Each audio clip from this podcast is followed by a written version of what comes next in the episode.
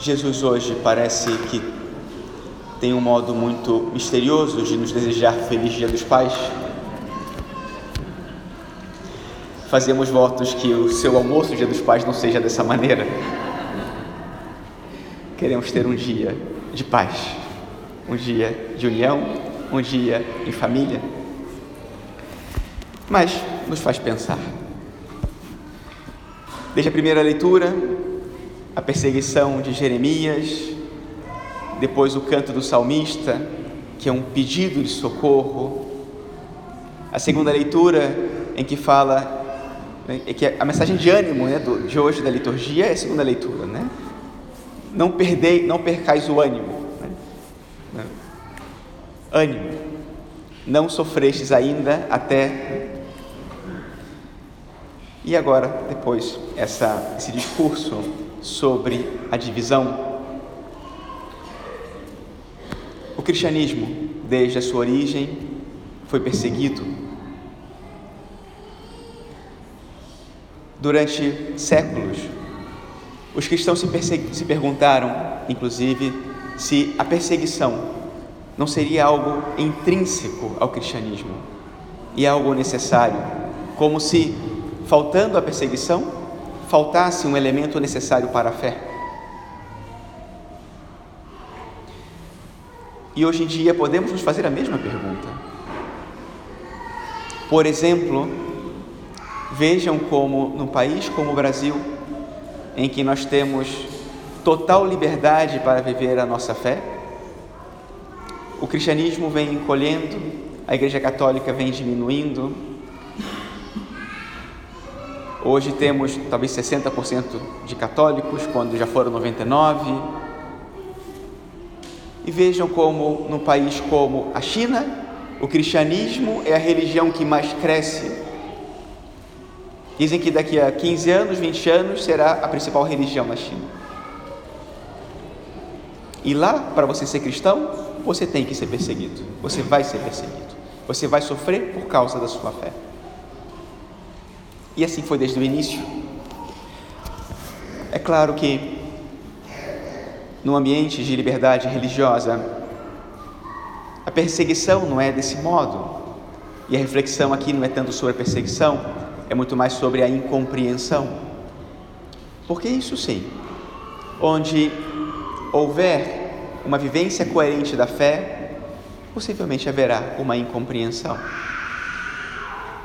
A divisão não é fruto do amor, é fruto do pecado. Mas viver coerentemente no meio da divisão, isso é fruto da fé. Hoje, o Senhor nos convida a viver a fé em meio a um ambiente de liberdade, mas de incompreensão, e cada vez maior incompreensão mas talvez a nossa liberdade nos tenha colocado numa situação muito cômoda de vivência da fé. E nós preferimos muitas vezes, ah, tudo bem, deixa para lá, não tem problema. Mas será que não tem problema? Às vezes abrimos mão de algo que é necessário, que é expressão, é manifestação da nossa fé em público, no meio da família. Será que A divisão da qual fala nosso Senhor é uma divisão que nos faz sofrer, tem que nos fazer sofrer, mas não é consequência da fé em Cristo. Aqui nosso Senhor coloca duas realidades que se opõem sempre e sempre vão se opor: a graça e o pecado. E essa oposição, ela acontece também no mundo, no sentido que o mundo que nosso Senhor fala aqui é o mundo como oposição, não é o mundo criado por Deus simplesmente. Estamos falando aqui, é um discurso teológico. Então, é o mundo como oposição ao céu. O mundo como oposição às coisas de Deus. E esse sempre vai ser o mundo no qual nós vamos viver a nossa fé. Sempre será. E por isso a divisão sempre estará presente.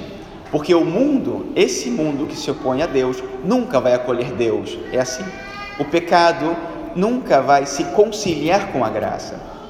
a graça tem que prevalecer sobre o pecado. O pecado tem que ser destruído. Jesus não faz que ninguém se odeie. Jesus é o Salvador da humanidade. Ele veio para que todos sejam salvos. E nós, como cristãos, temos a missão de anunciar isso ao mundo e ir vencendo essas divisões. Agora, o único lugar em que realmente estava ao nosso alcance vencer essa divisão é o nosso próprio coração. Isso nos faz sofrer muito, porque nós gostaríamos que fosse a nossa casa. Nós gostaríamos que na nossa casa não houvesse divisões e não houvesse incompreensões. Hoje, uma grande parte de nós vive em famílias que não todos vivem a fé. Não todos têm a mesma compreensão da fé, a mesma prática da fé. Isso nos faz sofrer. Quantos de vocês estão aqui pensando como eu gostaria que o meu pai, que a minha mãe, que o meu filho, que estivesse aqui comigo? Pois é. Onde está o problema da divisão? Está dentro de nós. E o que nós podemos resolver dessa divisão que está ao nosso alcance? O que está dentro de nós.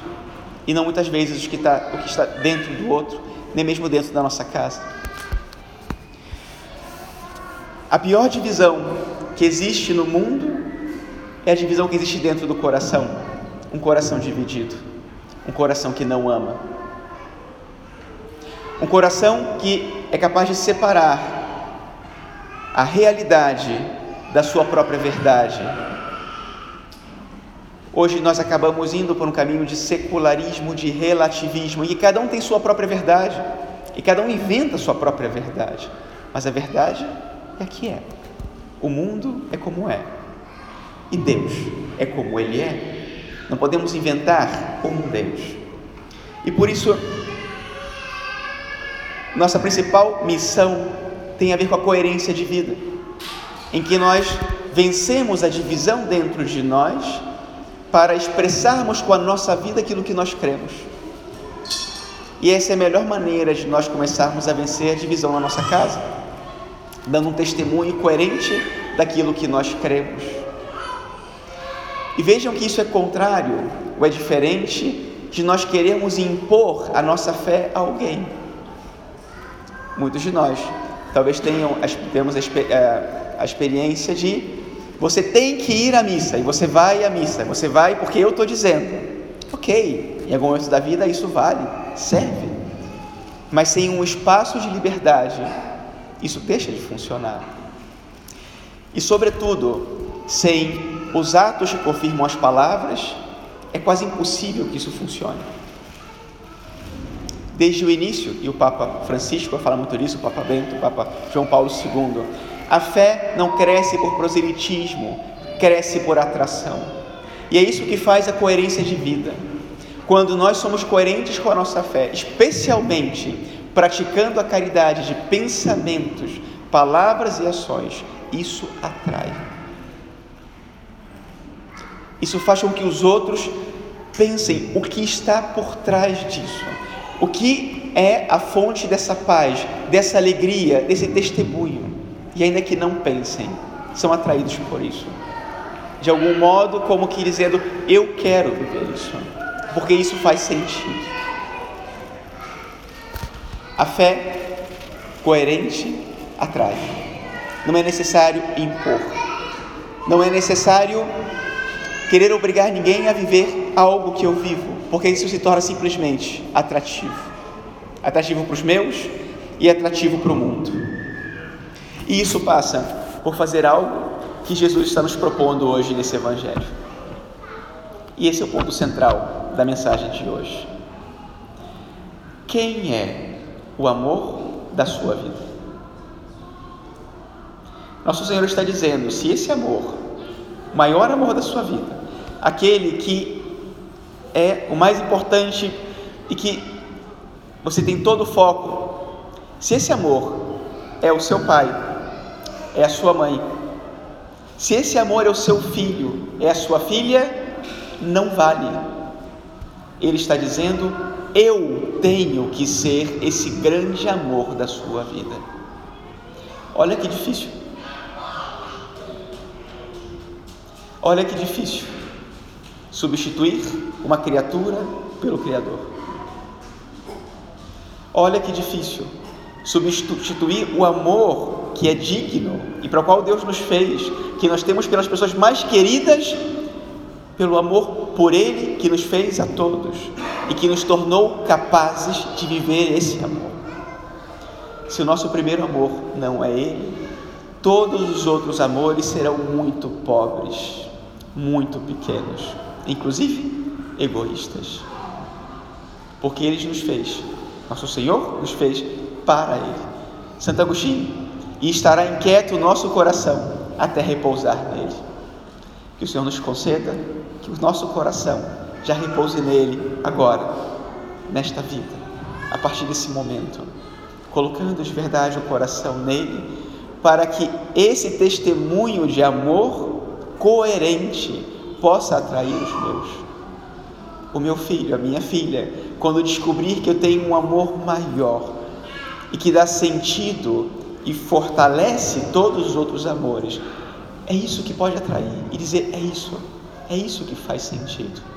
E é isso que pode realmente remover a divisão dentro de nós, a divisão na nossa casa e a divisão no mundo. Que o Senhor nos conceda nesse Dia dos Pais o dom da comunhão e que os pais sejam esse sinal dessa comunhão entre nós. Louvado seja nosso Senhor Jesus Cristo.